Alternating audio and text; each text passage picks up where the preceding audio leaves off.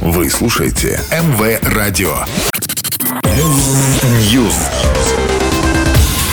Всем привет! Я Андрей Котов, и это очередная порция актуальных новостей из мира музыки. Церемония вручения премии Грэмми состоялась 5 февраля в Лос-Анджелесе. Триумфатором вечера стала Бьонсе, получившая 4 награды. Певица также установила абсолютный рекорд в истории Грэмми, став обладательницей 32 статуэток.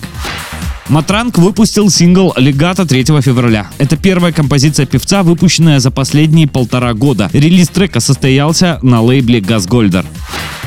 Группа «Градусы» выпустила новый сингл «Видимо», релиз которого состоялся 2 февраля. В новой песне музыканты рассказывают о любви, которую невозможно забыть даже спустя 100 лет после расставания. Новинка вышла в свет в преддверии юбилейного концерта «Градусов», который состоится 18 февраля. На этом выступлении музыканты отпразднуют 15-летие своей творческой деятельности.